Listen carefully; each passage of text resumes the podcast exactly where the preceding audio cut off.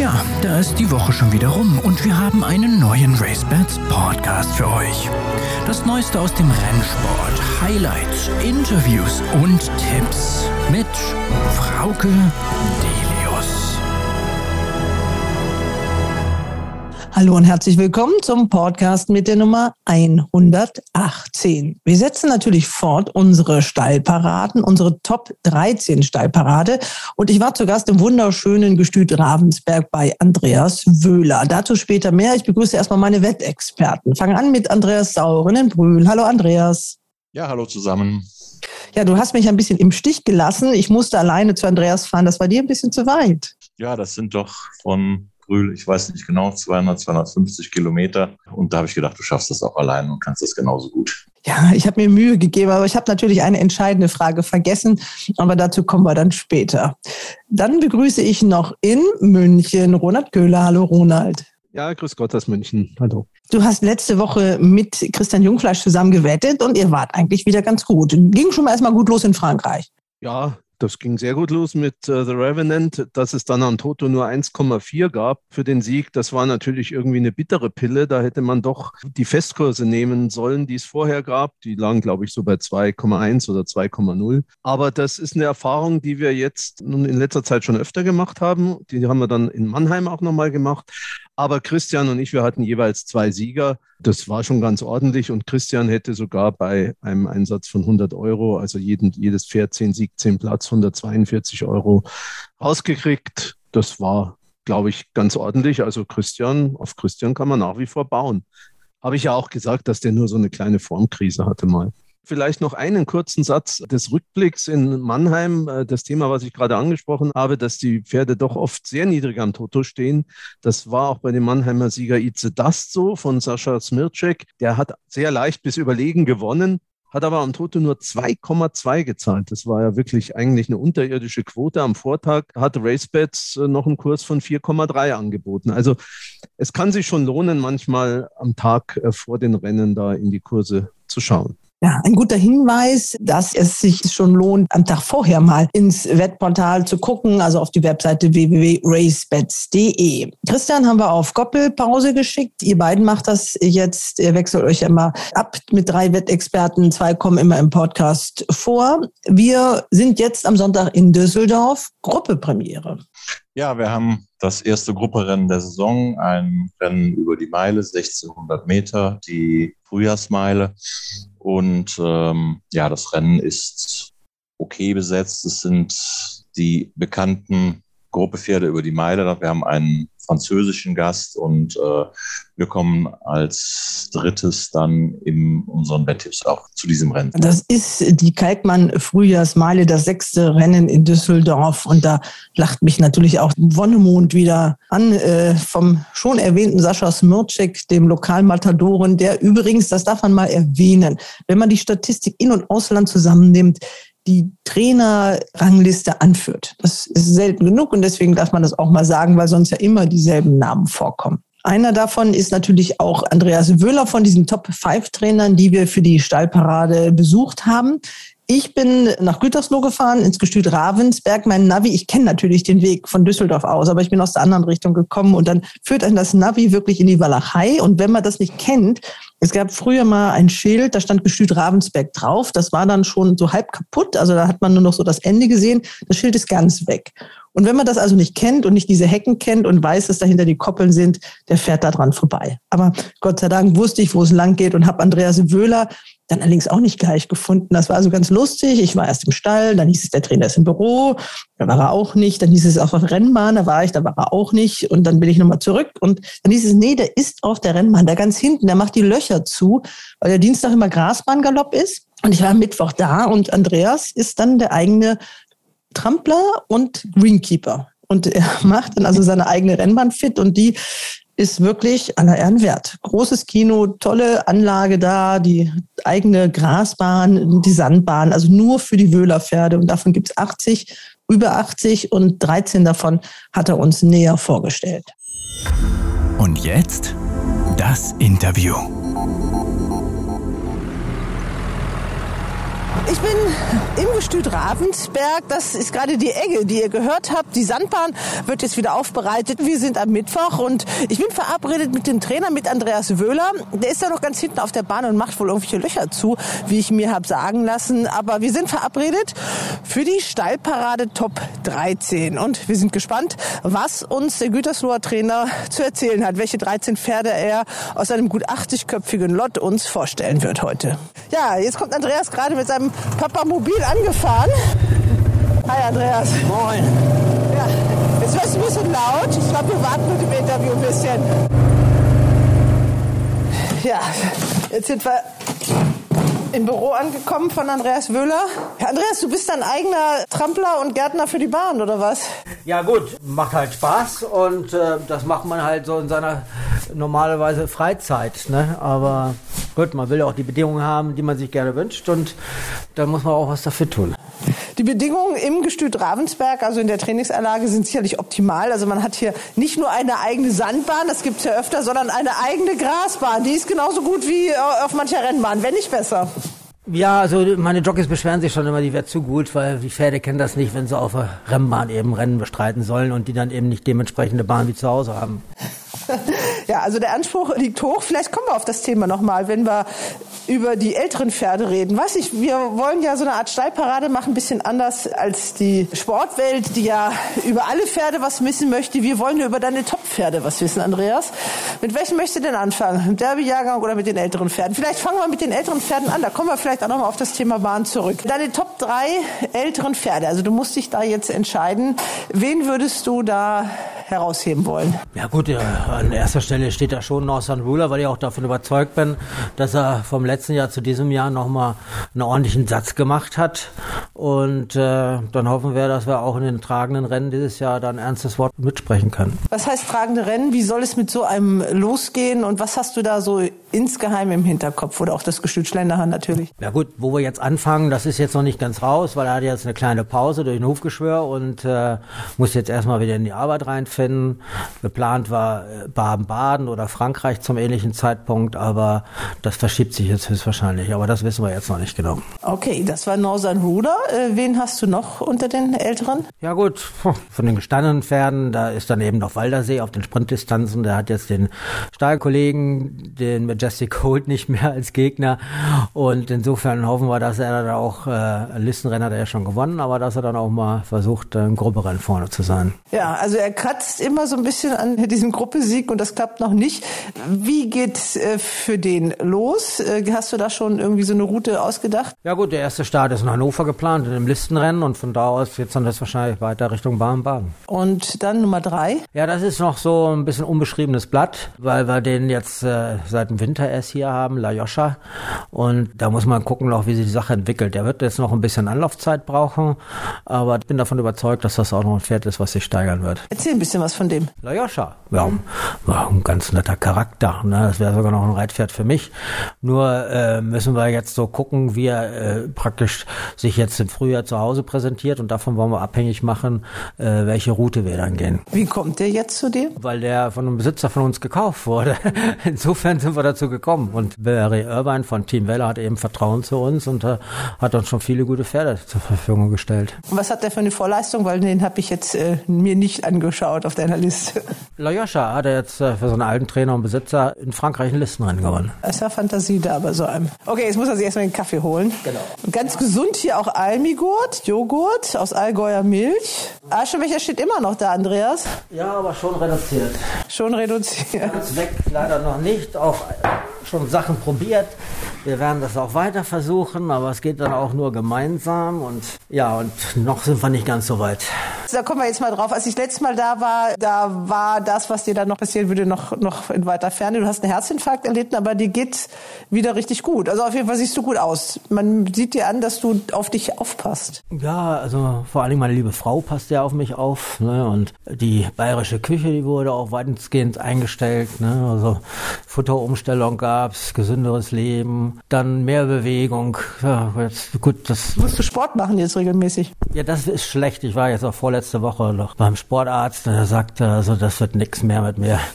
Aber du hast ja eigentlich einen Job, wo du viel Bewegung hast. Gehst du auch zu Fuß zur Rennbahn oder immer mit dem Papamobil? Ja, Papamobil habe ich dabei, wenn ich mein Arbeitsmaterial hinten drauf habe, ne, was ich dann schlecht zu Fuß schleppen kann, wie den ganzen Sand oder die Erde. Und, äh, sonst ist dann, ja, also ich habe dann schon ein paar Kilometer am Tag zu Fuß. Guckst du auf den Schrittzähler immer auf dem Handy? Unregelmäßig, aber es werden genug sein. Aber mit den Zigaretten, wie gesagt, klappt noch nicht so ganz. Äh, Susi raucht selber auch, oder was? Leidenschaftlich seit 45 Jahren.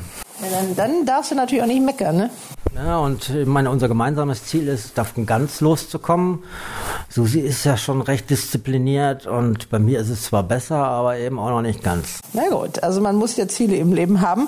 Äh, zu den älteren Pferden, da muss man sagen, dass du natürlich zwei Pferde verloren hast, mit denen du, glaube ich, gerne weitergemacht hättest. Das ist einmal die Diana-Siegerin, die wieder das Los aller Diana-Siegerin, ich weiß nicht seit wie vielen Jahren, äh, teilt, dass sie sieglos nach der Diana bleibt. Sie hat einen Versuch in Frankreich gestartet, am Arktag ein Gruppe 1 Rennen, das war nicht ihr Geläuf. Und dann haben die Besitzer leider vielleicht für dich entschieden, dass sie gleich in die Zucht geht? Ja gut, ich meine, das ist jetzt eine Besitzergemeinschaft und die haben sich das dann eben zusammen überlegt, was man auch verstehen kann.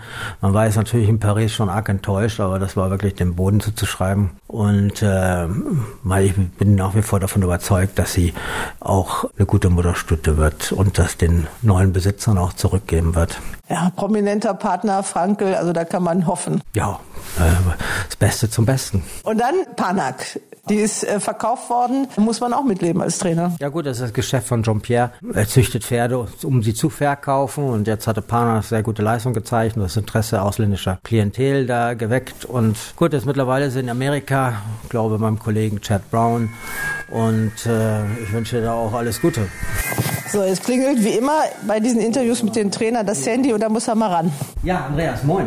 Ja, eben kam also die, äh, der Anruf äh, aus der Nachbarschaft. Gute Nachrichten, das Osterfeuer kann steigen, Andreas. Ja, Gott sei Dank. Zwei Jahre nicht und jeder hat sich immer drauf gefreut. Es wurde ja aus Corona-Maßnahmen immer abgesagt und mittlerweile ist das so, dass die Ordnungsämter das ja immer weiter einschränken wollen. Aber bei uns hat es ja auch eine, schon eine sehr lange Tradition und so kann die Party nächste Woche Samstag steigen. Das ist etwas, wie gesagt, hier in Ravensberg, äh, das gehört einfach dazu. Und der Nachbar, der ist schon etwas höheren Alters, aber sehr pferdebegeistert. Ja, Alfons, da hatten wir auch immer zwischendurch, wenn wir eben halt sehr viele Pferde hatten, auch Pferde stehen. Und äh, muss sagen, also mit Alfons auch heute noch, wenn wir irgendwas brauchen, immer hilfsbereit. Und ja, von denen kann man nicht genug haben. Alfons ist 90, muss man dazu sagen. Also ganz wichtig. Ähm, Stichwort Ravensberg, da denke ich natürlich auch an Wiesentau. Was ist denn mit dem? Der ist seit der Union nicht mehr gelaufen. Ja gut, wir hatten dann, äh, das hat ihm, war einfach, ist wahrscheinlich alles noch zu früh und zu viel für ihn. Und dann haben wir gesagt, wir machen jetzt Radikalpause und dann haben wir ihn dann kastriert und dann war er jetzt lange Zeit auf der Wiese zusammen mit der Chen und Lionel und das hat er wirklich sehr genossen und so jetzt, was er uns im Frühjahr bisher zeigt und auch gerade eben, kann er so in drei bis vier Wochen wieder guter Dinge loslegen. Der ist ja, wie gesagt, das war das Unionrennen, das war nicht so ganz unumstritten, was das Geläuf anging. Da war ein gewisser Menozino zum Beispiel, wo der Besitzer eigentlich mit Privatflieger angekommen ist. Da hat man sich entschieden, wir lassen das Pferd nicht laufen, auch weil René vorher sich die Bahn mit den Rennen davor angeguckt hat. Eine bittere Entscheidung, auch weil das fast das Derby aus für Mendocino war. Du bist gelaufen mit deinen Pferden, obwohl ich habe ja damals mit dem Henner Deos gesprochen, äh, dem Besitzer von Wiesentau, der sagte, hm, gefallen tut mir der Boden eigentlich nicht, aber es war ja letztlich auch seine Entscheidung. War das im Prinzip die falsche Entscheidung?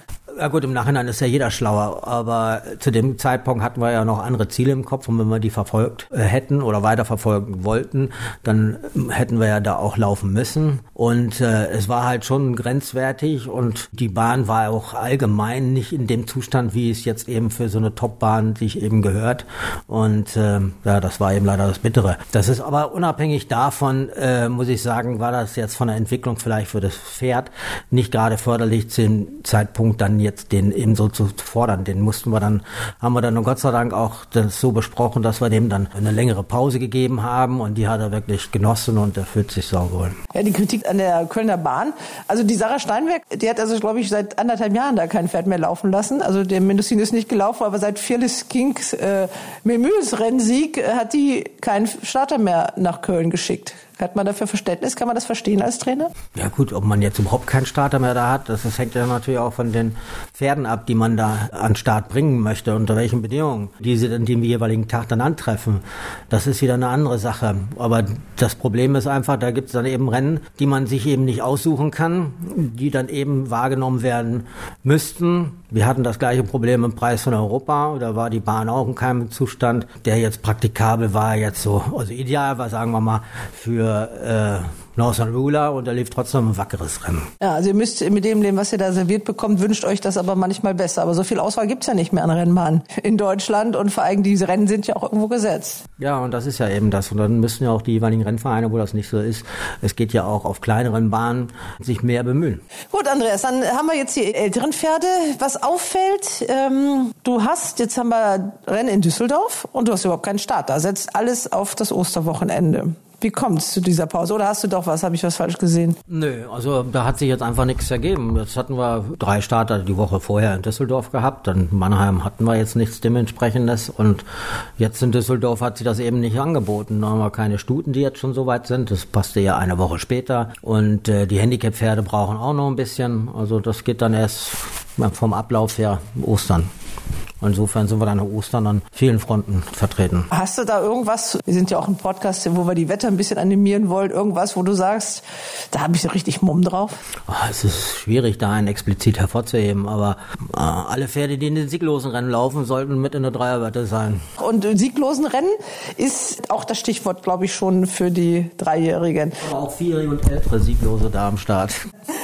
Ja, wir kommen jetzt aber zu den Dreijährigen und da, ich sag mal, hast du deine Karten überhaupt noch nicht offengelegt. Du hast das, was man dunkle Pferde nennt, gleich zuhauf. Fast in allen Rennen. Wir haben jetzt einen Sieger gesehen. Das ist Alessio. Wir fangen deshalb mit dem äh, Hengst mal an, der Ittlinger. Der hat einmal gewonnen und sonst hast du ein paar platzierte Pferde und einige, die noch gar nicht gelaufen sind. Und du hast Derby-Nennung, lass mich gucken. Habe ich richtig gezählt? Sechs? Ja, genau. Und das ist auch, also jeder hat seine Berechtigung meiner Meinung nach bisher da drin zu bleiben. Und äh, da wird sich jetzt auch beim nächsten Streichungstermin nicht viel ändern. Wir hatten jetzt letztes Jahr einige Pferde, die gelaufen sind und gut gelaufen sind, so wie Alessio, der letztes Jahr Zweiter war, denen aber das jetzt äh, geschenkt wurde zum Teil, noch ein zweites Mal zu laufen, weil wir jetzt einfach das Augenmerk auf diese dreijährigen Saison legen. Und äh, der erste Starter war jetzt Alessio, war immer noch ein bisschen doof, aber machte das schon ordentlich und hoffen wir, dass die anderen dann nachziehen.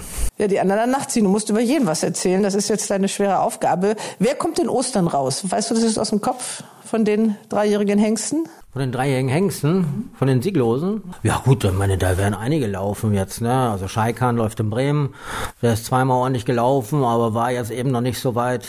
Dann Lafaro wird höchstwahrscheinlich Ostermontag laufen, hatte zwei auch schon sehr gut debütiert. Conan hatte sehr gut debütiert und äh, wird in Hobbegarten laufen. Das waren jetzt die gelaufenen. Ja, Gamine ist auch schon ordentlich gelaufen. Da bist du ja schon bei den Stuten. Wir bleiben ja jetzt bei den Hengsten. Ach so, ja gut, dann sind. also wir wollen ja eigentlich die Top 3 haben. Dann konzentriere dich auf die Top 3. Gehört Alessio dazu? Doch schon, aber er muss sich also auch weiter steigern, auch vor allen Dingen mental und davon gehe ich einfach aus, ne? weil er war einfach jetzt vom Rennverlauf hat sich so ergeben, dass er zu früh vorne war und damit noch nichts anfangen konnte. Aber irgendwann muss er es ja auch lernen, vorne zu sein und zu bleiben und äh, das war jetzt mal zumindest ein Anfang. Und wer gehört dann noch zu deinen Top 3 bei den Dreijährigen? Ja, das ist so ein, so ein Rudel, ist das, ne? Die sich wirklich so über Winter halt eben auch schön weiterentwickelt haben. Gut, der Einzige, der jetzt von den Hengsten noch zweijährig gewonnen hatte, war Marasem. Der hat sich über Winter auch super entwickelt. Der wird aber erst am 1. Mai in München laufen.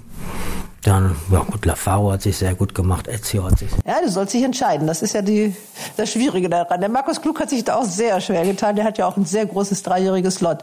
Also wir wollen die Top 3 von dir. Ja gut, Top 3, das sind Marasem, Alessio und dann im Totenrennen Lafaro und Ezio. Erzähl noch ein bisschen was von Marasem. Ja, also wenn du jetzt, sagen wir mal, gerade bei Racebeds und Wettmarkt reinschauen würdest, dann glaube ich, ist er unter den ersten dreien. Im ersten Start war er Vierter, dann war er Zweiter und dann hat er überlegen in München gewonnen klar. Also Marasem äh, ist dann deine Nummer zwei nach Alessio und die Nummer drei. Da musst du dich jetzt entscheiden. Äh, ja, habe ich ja gesagt, im toten Rennen. Ne? Im toten Rennen ist nicht. Totes Rennen gibt's ja auch. Ne? Also insofern, ja, wer jetzt da die Nase vorne hat, das ist schwer zu sagen. Ne? Dann sag, was für den einen und was für den anderen spricht. Ja, also meine, Der Ezio, muss sagen, der äh, hatte das sich im Herbst noch schön entwickelt und konnte das aber auf der Bahn noch nicht so richtig umsetzen, war dann auch Zweiter. Und das war genau der gleiche Fall auch äh, mit Lafaro. Er ist dann auch noch ein bisschen dämlich gelaufen, da in Hannover, fast erst Tritt, wo das Rennen vorbei war. Also, wenn die das dann alles mal so kapieren und umsetzen, dann sind das schon verdammt gute Pferde. Es ist jetzt auch für einen Trainer eine spannende Zeit, glaube ich. Also jetzt, du kennst sie aus der Arbeit, aber jetzt müssen sie auf der Rennbahn das umsetzen. Also es wird ein spannendes Osterwochenende für dich. Ja, schon. Die nächsten Wochen werden spannend. Ne? Aber ist ja jetzt nicht nur das nächste Wochenende, es geht dann Woche für Woche weiter, wo dann interessante Pferde herauskommen. Und äh, ja, also ich bin froh, dass die Pferde so gut über Winter gekommen sind, dass sie sich mental und körperlich schön weiterentwickelt haben. Und dann geht es jetzt darum, dass sie das auch auf der Bahn zeigen. Hast du für einzelne Pferde schon so bestimmte Routen dir überlegt? Es geht ja auch mal darum, die so ein bisschen auseinanderzuhalten, was in Deutschland bei dem Rennangebot nicht so einfach ist. Ja gut, dann wäre man kein Trainer, wenn man das nicht hätte. Ne? Aber verrätst du uns das auch ein bisschen? Ja, das ist auch dann, man muss sich natürlich auch Optionen offen halten, deswegen haben sie ja auch verschiedene Nennungen. Wenn alles nach Plan läuft, dann steht das im Hinterkopf, aber man muss jetzt erstmal die weitere Entwicklung abwarten. Diplomatisch wieder der Herr Wöhler. Die Reihenfolge noch mal ganz kurz. Wer ist deine Nummer eins, wer ist deine Nummer zwei und deine Nummer drei? Du hast es eigentlich schon mal gesagt, aber das ist noch mal so ganz genau. Ja, Marasem, Alessio und Todesrennen Ezio und Lafaro. Also, er kann sich nicht festlegen auf seine Top 3. Wir können ihn also da auch nicht festnageln. Natürlich unabhängig vom Derby auch noch welche, die jetzt sagen wir mal für kürzere Wege in Frage kommen, die auch sehr gut sind. ja, dann sag doch mal so ein paar Namen, wenn die besser sind als die, weil wir wollen ja eine Top-Pferde, wir wollen nicht nur die Top 3 Derby-Kandidaten haben. Wenn ja. da einer besser ist, dann... Das ist jetzt schwer zu sagen, ob die dann besser sind, aber das sind auch sehr, sehr gute Pferde, zum Beispiel wie Peace Warrior, der auch letztes Jahr noch sehr unerfahren war, aber sich toll gemacht hat.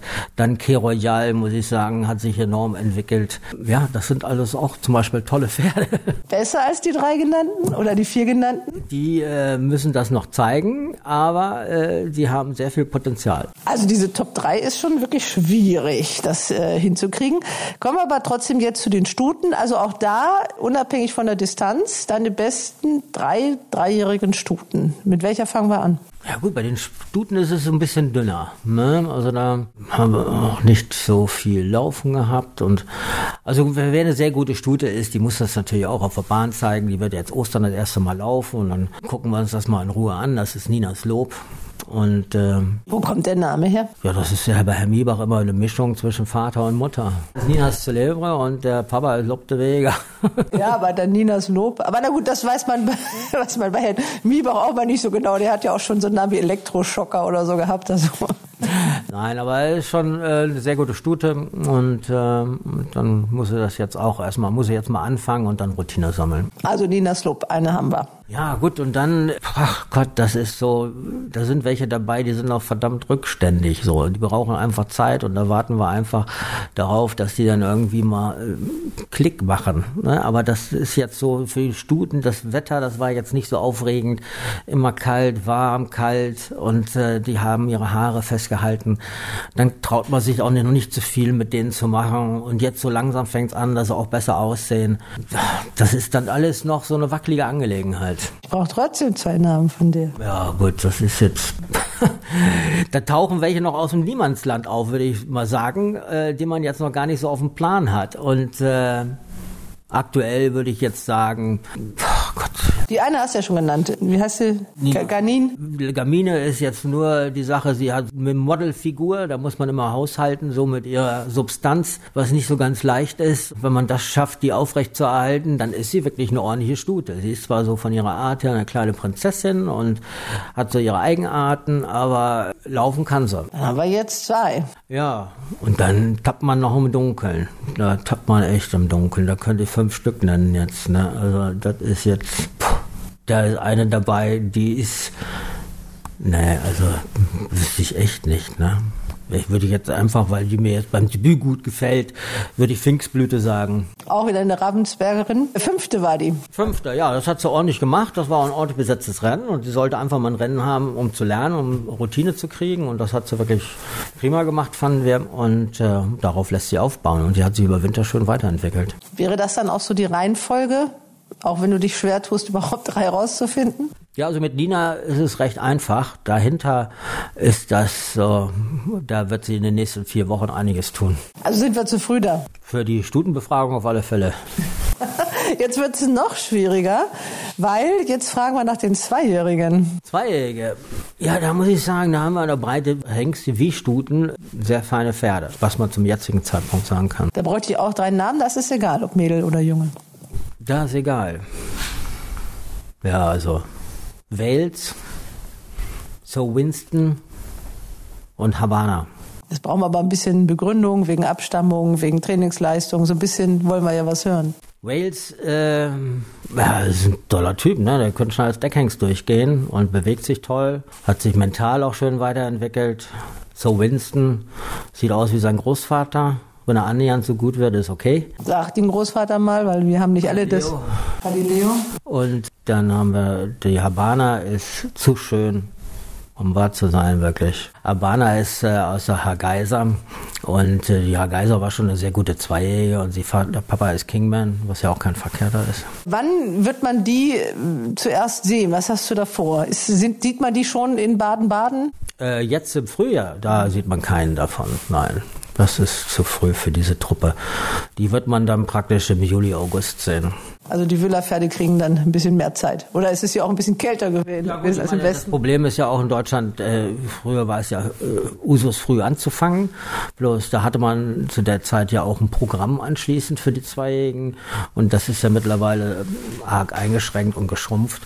Und ähm, dass, dass, dass, dass, dass man jetzt mit den Pferden, dass es auch nicht viel Sinn macht, zu früh anzufangen. Wie siehst du die Entwicklung überhaupt? Also wenn man, ich habe ja auch mit anderen Trainern gesprochen, auch dieser Einstieg in die Grasbahnsaison war ja auch ziemlich holperig. Mülheimer Renntag, der ausgefallen ist, nach Krefeld verlegt worden ist.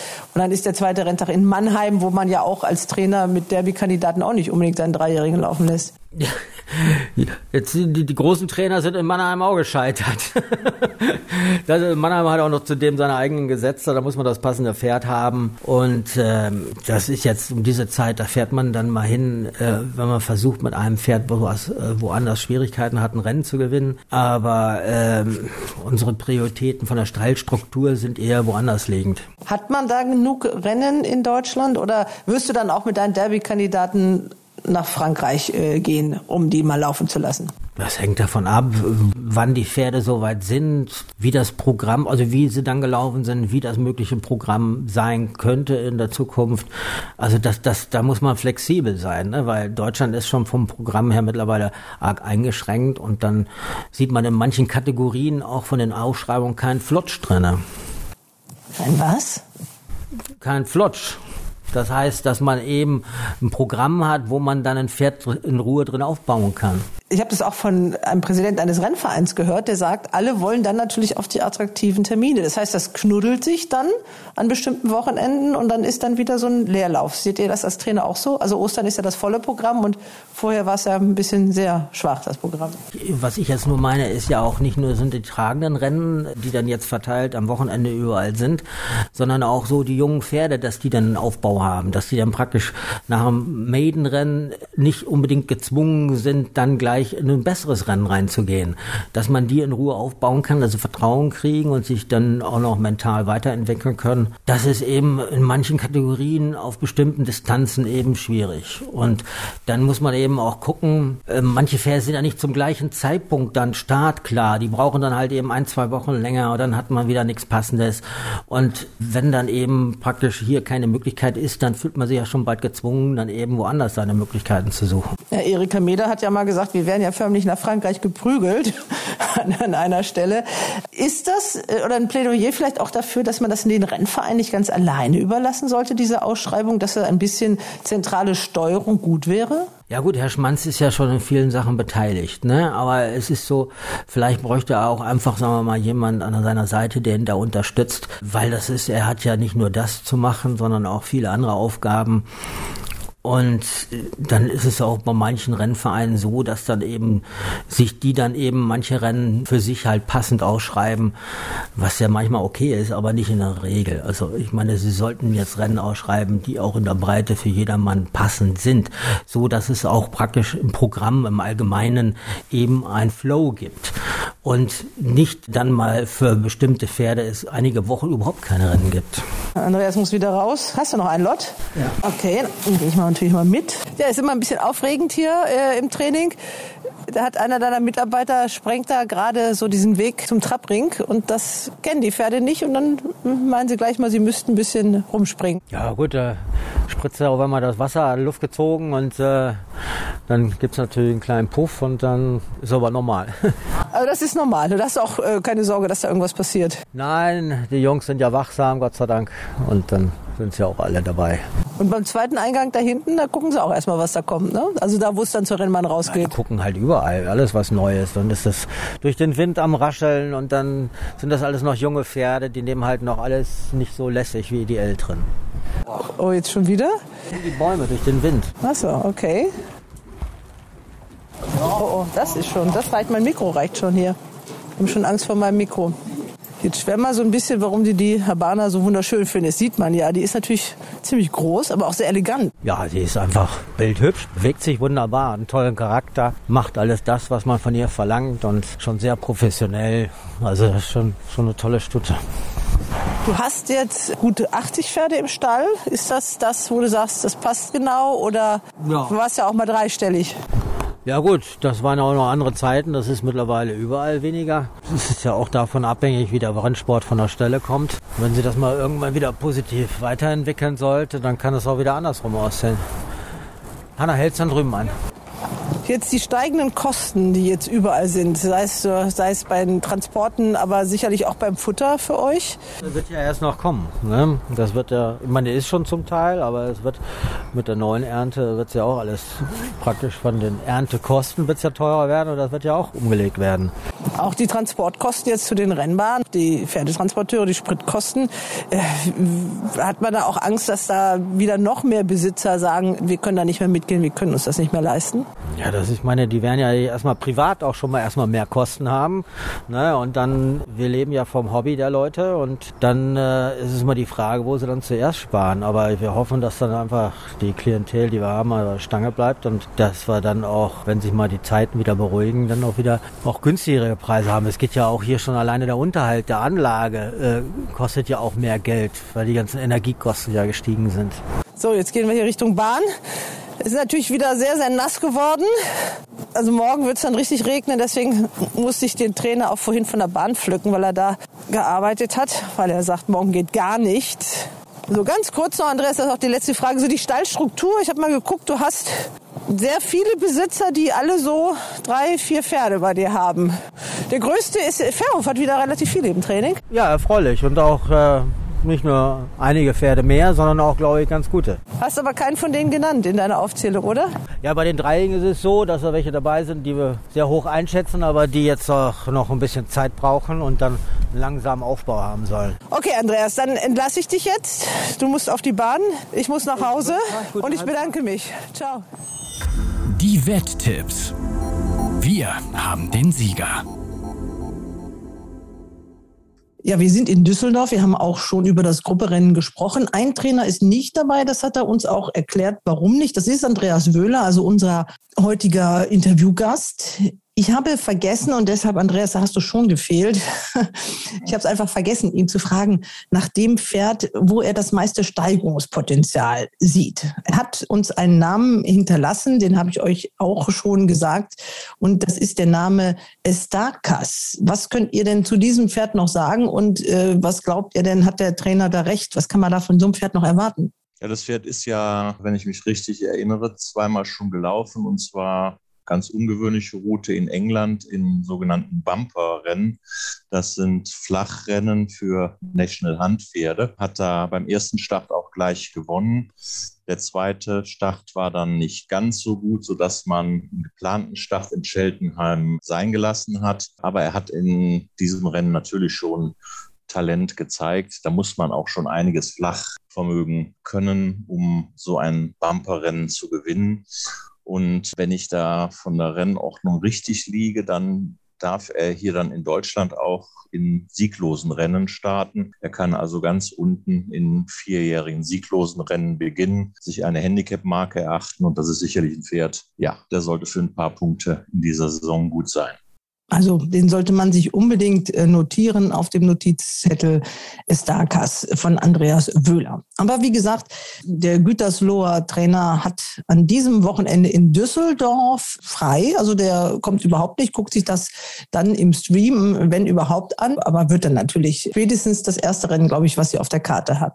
Das wird er sich auf jeden Fall angucken. Wer will beginnen? Meine Wettexperten habe ich vorgestellt. Das ist ja einmal Roland Köhler und Andreas Sauren. Wer fängt an? Ja, Andreas hat die Rennen ausgesucht und wir fangen an mit dem dritten Rennen für sieglose Dreijährige über 2100 Meter.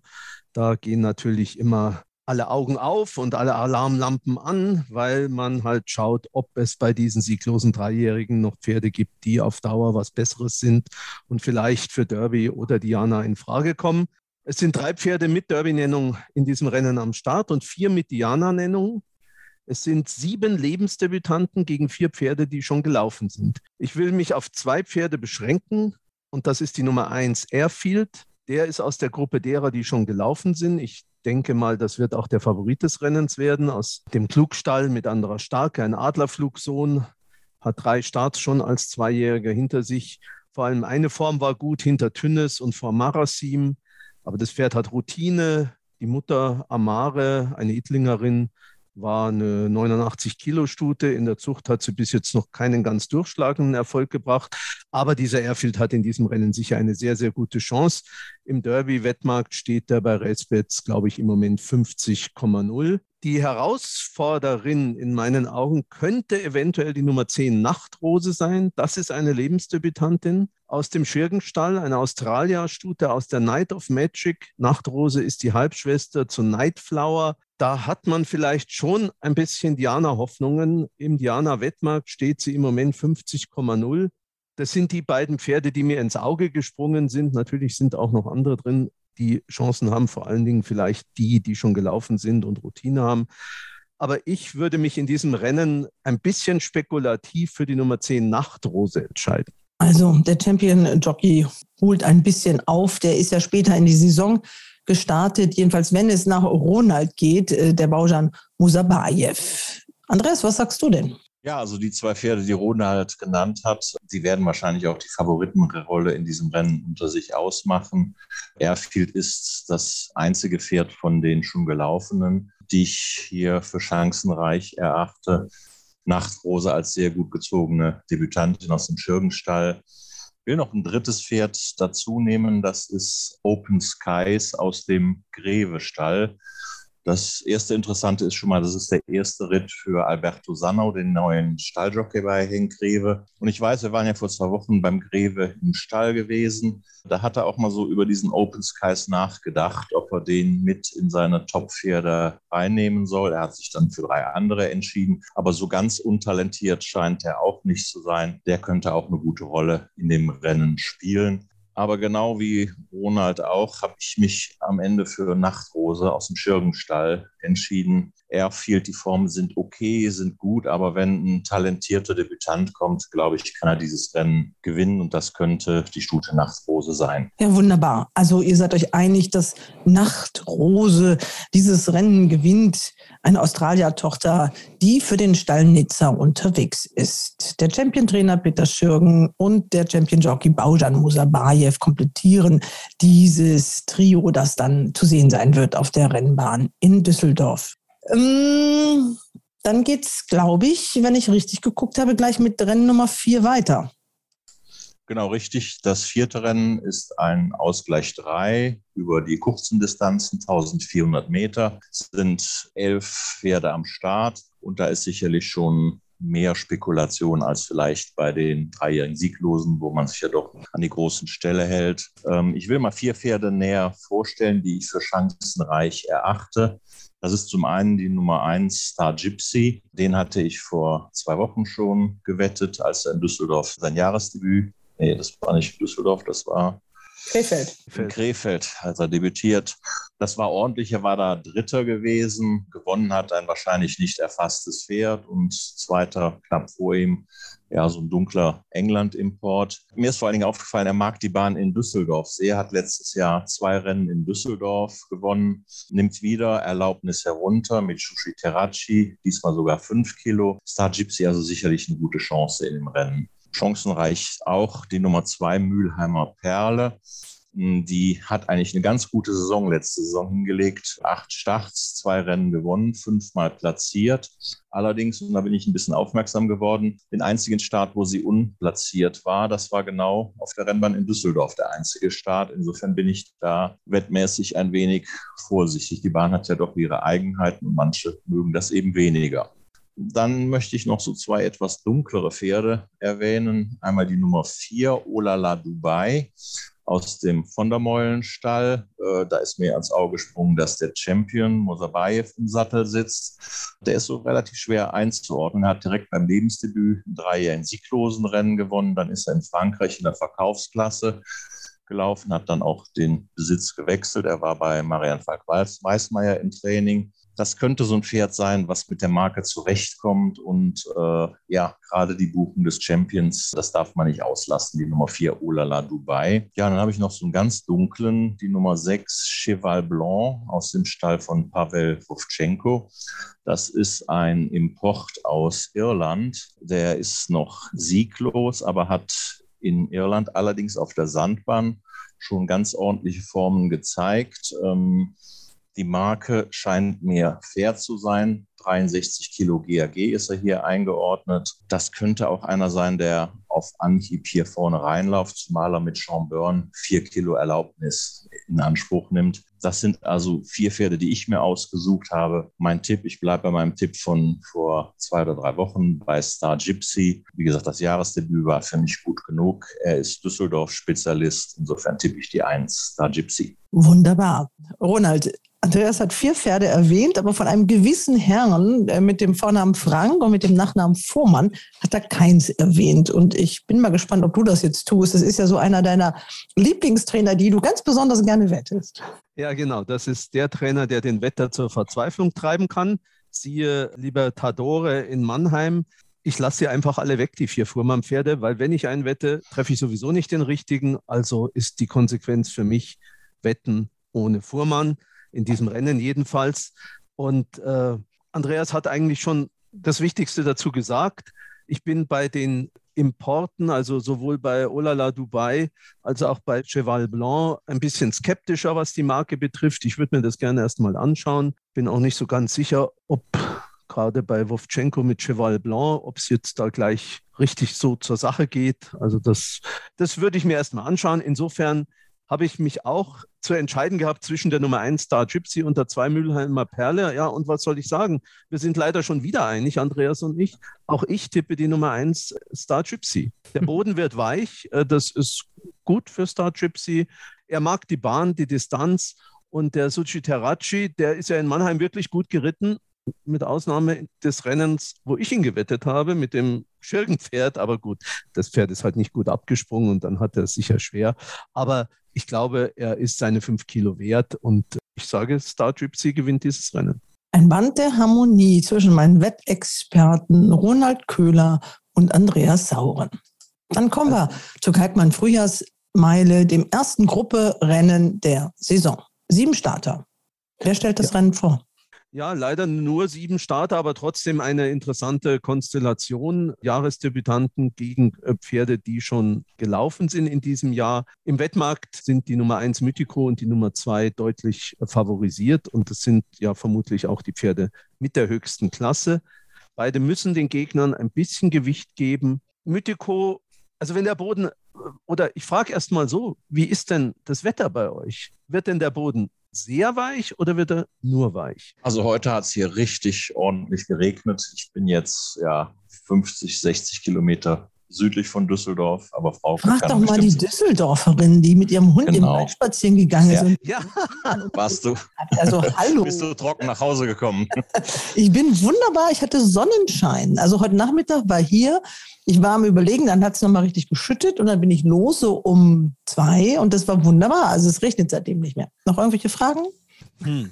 Ich weiß nicht, wie war. Also es ist nicht so weich, wie man das vielleicht erwartet hat. Also hier ist mhm. wirklich heute Nachmittag, es ist richtig schön geworden. Also die Sonne scheint und es hat nicht mehr geregnet. Aber wir reden über den Donnerstag. Bis Sonntag ist er noch lange hin. Mhm. Wie sind die Aussichten, Ronald? Das hast du ja wahrscheinlich geguckt. Ja, oder? gestern waren noch sehr viele Regenfälle für Düsseldorf in den nächsten Tagen angesagt. Heute sieht schon wieder anders aus.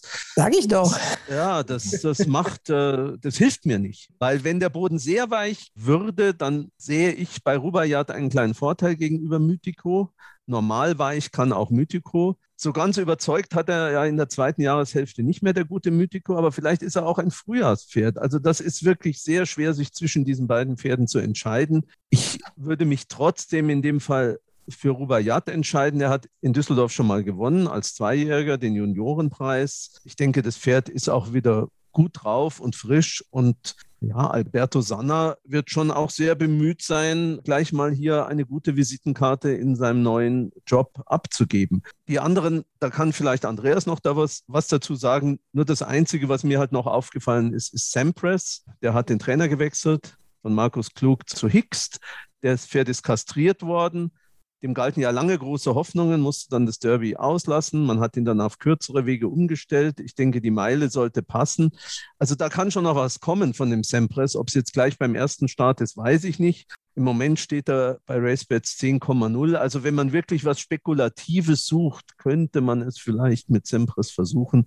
Aber ich gehe mit Henk Rewe, Alberto Sanna und Rubayat. Ja, also Sempres will ich mir zuerst mal angucken. Äh, der war ja letztes Frühjahr sehr gehypt, aber auch nach der Pause, er hat nie so richtig überzeugt.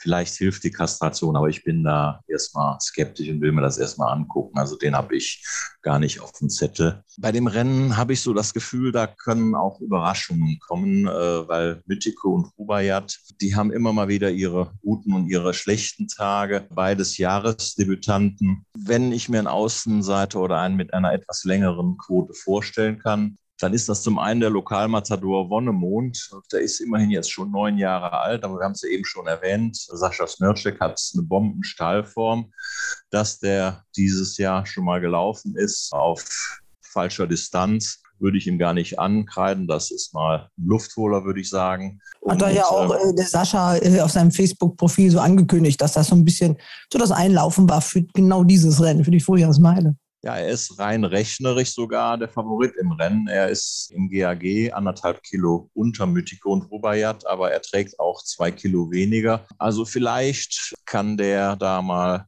eine erste Rolle spielen. Er hat das Rennen ja zweimal gewonnen, ist schon länger her, 2017, 2018. 2018 wurde der Sieg dann aberkannt wegen Doping, aber der könnte da, wenn Rubayat und Mythico die Bestform nicht zur Hand haben, eine Rolle spielen. Das andere Pferd, ja, wo ich so ein bisschen schwanke, ist der französische Gast Ocean, wenn er englisch ausgesprochen wird, oder Ozean. Er ist ja auch im deutschen Besitz. Stefan Cirulis ist der Trainer und der Stall Trois da steckt Larry Hoffmeister hinter. Der hat lange gebraucht, um Meidenrennen zu gewinnen, sieben Starts. Und dann ging es aber richtig los. Letzten Sommer hatten Gruppe 3 Sieg auf Sprintdistanzen allerdings vorzuweisen, 1200 Meter. Auch der ist letzte Woche in einem Gruppe 3 Rennen in Frankreich über die Meile gelaufen, war da letzter gewesen, aber da waren noch ganz andere Gegner drin. Kann sein, dass das auch so ein Luftholer für dieses Rennen war. Es ist nur eine Woche Abstand, das ist Bedenken, aber das sind so zwei Außenseiter, die eine Rolle durchaus spielen könnten. 8,5 stehen die im Moment stand Donnerstag bei RaceBets. Ja, also ich will es da jetzt nicht langweilig machen, weil ausgesucht hatte ich mir eigentlich auch Rubaiyat, aber wir können nicht dreimal das gleiche Pferd nehmen. Also ich bin mal, aufgrund der Stahlform, gehe ich da mal mit dem Senior, mit Wonnemond und traue dem den Sieg am Sonntag dann auch zu. Das ist natürlich eine ziemlich mutige Entscheidung, aber wie gesagt, das Alter schützt vor Siegen nicht. Wonnemond für Andreas Sauren und Rubaiyat ist die Wahl von Ronald Köhler. Ja, das sind die drei Rennen, die ihr euch in Düsseldorf ausgesucht habt. Dann gibt es noch ein Rennen aus Frankreich, was bei euch in die engere Wahl gekommen ist. Das übernehme ich dann mal. Wir sind am Sonntag in Paris, in Paris-Longchamp. Da ist ein erster großer Renntag mit drei Grupperennen und einem Listenrennen und wir haben uns da den Prix d'Arcourt ausgesucht.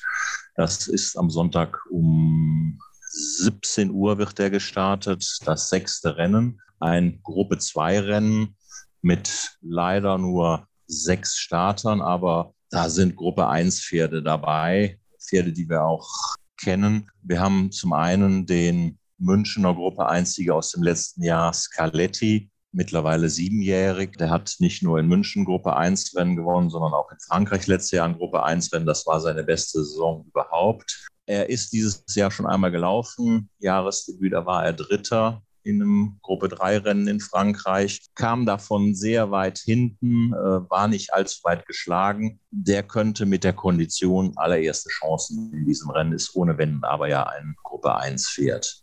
Dann ist da die Nummer 1 Seelyway, einer der besten Dreijährigen aus der letzten Saison. Er war Zweiter im französischen Derby. Er ist auch ein gutes Rennen im Arc gelaufen, als Fünfter war er am Zielpfosten, kam von ganz weit hinten und hat nach dem Arc dann vor allen Dingen noch in Ascot die Champion Stakes, ein Gruppe 1 Rennen, wo man also wirklich etwas können muss, um zu gewinnen. Dies hat er gewonnen, hat auch das höchste Valeur, 55,5. Das sind ins deutsche GA umgerechnet 101,5 Kilo. Also wir reden hier wirklich von Klassepferden. Also fast Torquator Tasso-Niveau unserem neuen und alten Galopper des Jahres. Der hat ein GAG von 102 Kilo. Ja, da fehlt ein halbes Kilo, aber sicherlich ein ganz interessanter Starter. Er hat allerdings jetzt den Trainer gewechselt. Er war ja bei Segul Rossi im Training gewesen. Da haben viele ja wahrscheinlich mitbekommen, hat es im Dezember Untersuchungen wegen Doping. Ich glaube, die Rossi Brüder dürfen, oder die Familie ist das ja, dürfen im Moment auch keine Rennbahn in Frankreich mehr betreten und auch keine Trainingsanlage. Die Pferde sind überall hin verteilt worden. Sealiway ist zu Grafar gegangen. Er hat eine schwache Form dieses Jahr. Er ist nach Saudi-Arabien gegangen, auf Sand dort gelaufen. Das Experiment ist in die Hose gegangen. In diesem Saudi-Cup sind aber alle Europäer schwach gelaufen. Aber das ist natürlich so ein Fragezeichen. Ich mag das nicht so, wenn die dann aus der Wüste wieder zurückkommen. Deswegen ist Sealiway auch nicht meine Wette drittes Pferd muss man unbedingt nennen, das Mara Australis. Ja, da habe ich schon die ganze Zeit drauf gewartet, dass der mal endlich kommt. Da wird Ronald sicherlich noch einiges zu sagen. Das war ja mal eines seiner Lieblingspferde. Ja, das ja. war mal mein, mein Derby-Tipp. ja. Dann kannst du ihn vielleicht auch gerade vorstellen, Ronald. Ja, weil der ist ja auch sehr interessant. Ja, der Schlenderhahner, der hat sicher Klasse. Da ging sicher nicht alles immer glatt. Und jetzt kommt er aus einer Pause seit Mai, wenn ich richtig geschaut habe. Ja, der ähm, ist Mai letzte Mal gelaufen. War für mich sogar die beste Form, die er überhaupt gezeigt hatte. Da hat er den Prix Garnet gewonnen. Also ich weiß nicht, wie geht's dir, Andreas? Ich kann mir das ich kann mir es eigentlich nicht so richtig vorstellen, dass er gegen die Pferde, die doch auch mehr Kondition jetzt haben, dass er da nach der Pause die alle gleich schlägt. Also ja, Pause ist viel. Ne? Man hatte eigentlich ja vor, ihn für den Arc wieder hinzukriegen. Nach dem Prix Garnet wurde dann die Verletzung bekannt gegeben. Man sagt, er hat einen dicken Fesselkopf und man will ihn im Herbst wieder fit kriegen. Das hat nicht funktioniert. Gibt jetzt sein Jahresdebüt. Ist, glaube ich, sicherlich ein Pferd mit sehr viel Potenzial, aber ich muss halt in dem Rennen gegen wirklich gestandene Gruppe 1 werde, muss ich mir den auch erstmal angucken, bevor ich ihn wette. Ja, dann will ich mal einen Tipp hören. So richtig. Ja, mein Tipp, der alte Scaletti. Also ich glaube, der hat Gruppe 1 Rennen letztes Jahr gewonnen. In München hat er gezeigt, wie begrenzt das Können der Gruppe 1 Pferde in Deutschland doch ist. Da war er mit fünf Längen ohne zu schwitzen vorne gewesen. Dass er da jetzt nur Dritter war, A, er kam von zu weit hinten und, und B, vielleicht war es auch so, es hat so nochmal ein bisschen Luft gefehlt. Der könnte für dieses Rennen genau fit sein und, und ist so das passendste Pferd für mich. Also ich wette Scaletti in dem Rennen. Die Nummer zwei. Ja, und vor allen Dingen mag er weichen Boden. Und ich gucke jetzt gerade noch mal auf meine Niederschlagsprognose in Paris. Also morgen regnet es in Paris angeblich richtig. Samstag dann nicht mehr viel. Aber also die, die Niederschläge morgen, die da prognostiziert sind, sind heftig. Und das wird Scaletti sicher in die Karten spielen. Wo ich immer ein bisschen skeptisch bin bei ihm, ist, wenn es so kleine Felder sind und wenn es vielleicht ein verbummeltes Rennen gibt, weil er kommt halt doch immer von hinten und das kann sehr gut gehen, aber ein bisschen an Tempo im Rennen wäre sicher besser für ihn. Aber es ist wirklich diese Woche leider langweilig, aber ich kann nicht gegen meine Überzeugung gehen. Ich tippe nämlich auch die Nummer zwei Scaletti. Also ich habe mir auch Hurricane Dream angeschaut. Da sind ja zwei mhm. Pferde in dem Rennen, die ganz nah bei Scaletti waren im äh, Prix Exbury. Das ist Hurricane Dream und äh, Monsieur de Poursognac von Fabre. Die haben sich da alle nicht viel gegeben, aber ich denke, jetzt mit der gewonnenen Kondition und auf dem vermutlich sehr weichen Boden äh, hat Scaletti schon noch ein paar, und ein Kilo steht da auch besser gegen die, hat er schon ein paar Pluspunkte noch im Ärmel. Ja, also Hurricane Dream, der war ja knapp vor Scaletti, aber wenn man das Rennen gesehen hat, wenn er sich ein bisschen früher ranhält, dann ist er auch in dem ersten Rennen schon vor Hurricane Dream. Jetzt ein Kilo günstiger, also es spricht vieles für Scaletti, finde ich. Ja, wird man nur auch wieder nicht reich damit, aber ich glaube, das müssen wir an diesem Sonntag quotenmäßig eher so ein bisschen kleinere Brötchen backen. Aber am Osterwochenende, da packt ihr dann die dicken Ostereier aus, ihr beide, Andreas und Christian. Das, äh, ja, jetzt packt ihr erstmal nochmal, nachdem ihr euch ja so einig wart mit den Rennen, die ihr getippt habt, jetzt packt ihr erstmal das Ding der Woche noch aus. Da kann ja noch ein bisschen was kommen. Vielleicht ist da aber ein bisschen was Quotenträchtiges dabei. Und jetzt das Ding der Woche. Naja, ich hatte mir was angeschaut, gleich am Freitag Nachmittag in äh, St. Louis das Rennen. Das ist ein dreijährigen Meidenrennen in dem Henk Greve Meergott hinschickt, der wird sicher eine sehr ordentliche Quote haben, aber da sind natürlich wieder alle großen französischen Trainer mit von der Partie. Und mir hat dieser Meergott in München bei seinem Lebensdebüt wirklich sehr gut gefallen. Da war er Dritter hinter Marasim, hatte keine Siegchance, aber kam einfach gut ins Rollen. Ich habe dieses Pferd sogar auch ein kleines bisschen fürs Derby gespielt, auch wenn Henk Greve den bei eurem Stallbesuch nicht unter die ersten drei einsortiert hat. Also ich halte ihn schon für ein gutes Pferd, aber als Wette am Freitag in St. Cloud konnte ich mich dann doch nicht dazu durchringen und deshalb bin ich in Düsseldorf geblieben mit, ja, mit einer eher langweiligen Wette. Und zwar im siebten Rennen, Ausgleich 3, 2100 Meter, die Nummer vier, American Fly, das Pferd hat ein hervorragendes Jahresdebüt von der Spitze ausgegeben, war nur knapp, relativ knapp geschlagen von der Lady Charlotte, die ihr sicher alle noch im Gedächtnis habt, die wieder mit von der Partie ist, aber nun natürlich drei Kilo schlechter steht. Und normalerweise, wenn man sich das anschaut und es einigermaßen formgemäß ausgeht, dann müsste American Fly eigentlich dieses Rennen gewinnen können und es wäre dann mein Ding der Woche. Kleines bisschen möchte ich noch den Blick in dem Rennen äh, lenken auf die Nummer drei, Sovereign State aus dem Stall von Jasmin Almenräder. Der ist jetzt Wallach. Da hat man immer eine größere Meinung gehabt. Der hat es nie so recht bestätigt. Man hat auch da Mursabayev engagiert. Ja, muss man vielleicht ein bisschen im Auge behalten. Aber ich glaube, dass American Fly für Axel Kleinchorus dieses Ding gewinnt. Also, American Fly, das Ding der Woche für Ronald. Und Andreas, was hast du? Ich bin in Longchamp geblieben. Wir haben ja nicht nur den Prix d'Arcourt, sondern zwei weitere Grupperennen.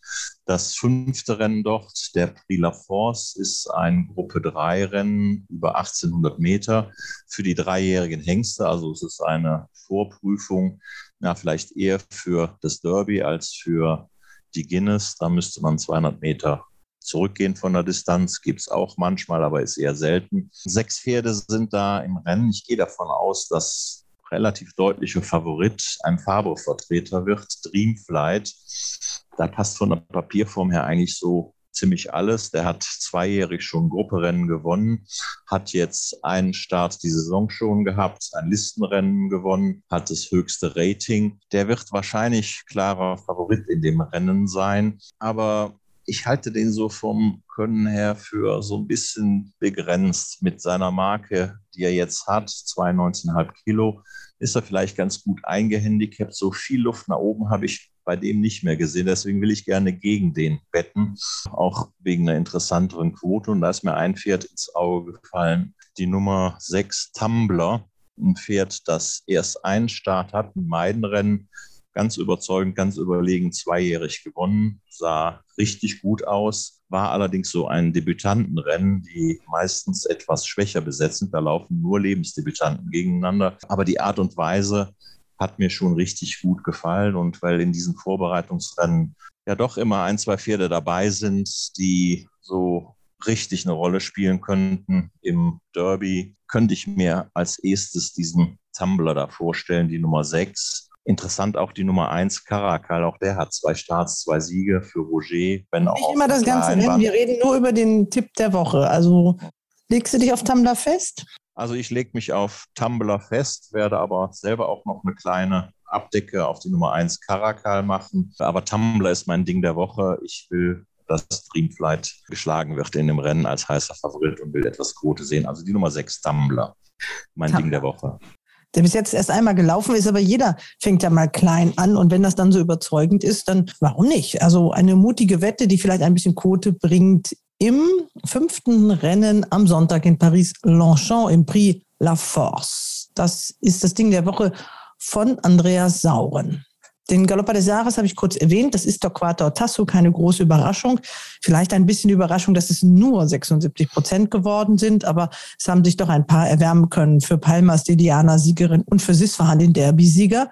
Und dieser Torquato Tasso soll wohl auch in Düsseldorf geehrt werden obwohl man das noch nicht so richtig kommuniziert hat, komischerweise. Aber der Düsseldorfer Reiter- und Rennverein hat es geschrieben. Also um 15 Uhr soll Torquato Tasso beziehungsweise sollen seine Besitzer und sein Trainer geehrt werden. Das Pferd selber wird wohl nicht da sein, denn das ist ein manchmal etwas schwieriger Geselle und ist keiner, der da einfach mal so locker flockig durch den Führung läuft. Der ist einfach ein Superstar und den kann man zu solchen Aufgaben nicht unbedingt bewegen. Also wenn der auf die Rennbahn fährt und dann kommt kein Rennen, dann ist er nicht glücklich. Und dann muss der arme Marcel weiß, dass am nächsten Tag bekommt er das dann wieder zu spüren. Also deshalb wird man das Pferd selber leider in Düsseldorf nicht sehen, aber man wird die stolzen Besitzer und den Trainer sehen. Ja, ihr Lieben, wir freuen uns alle auf das Osterwochenende. Da geht es dann so richtig rund, wobei Ronald, glaube ich, ein bisschen schwänzt. Du machst wieder Urlaub oder was? Nein, ich bin am Donnerstag einfach nicht da.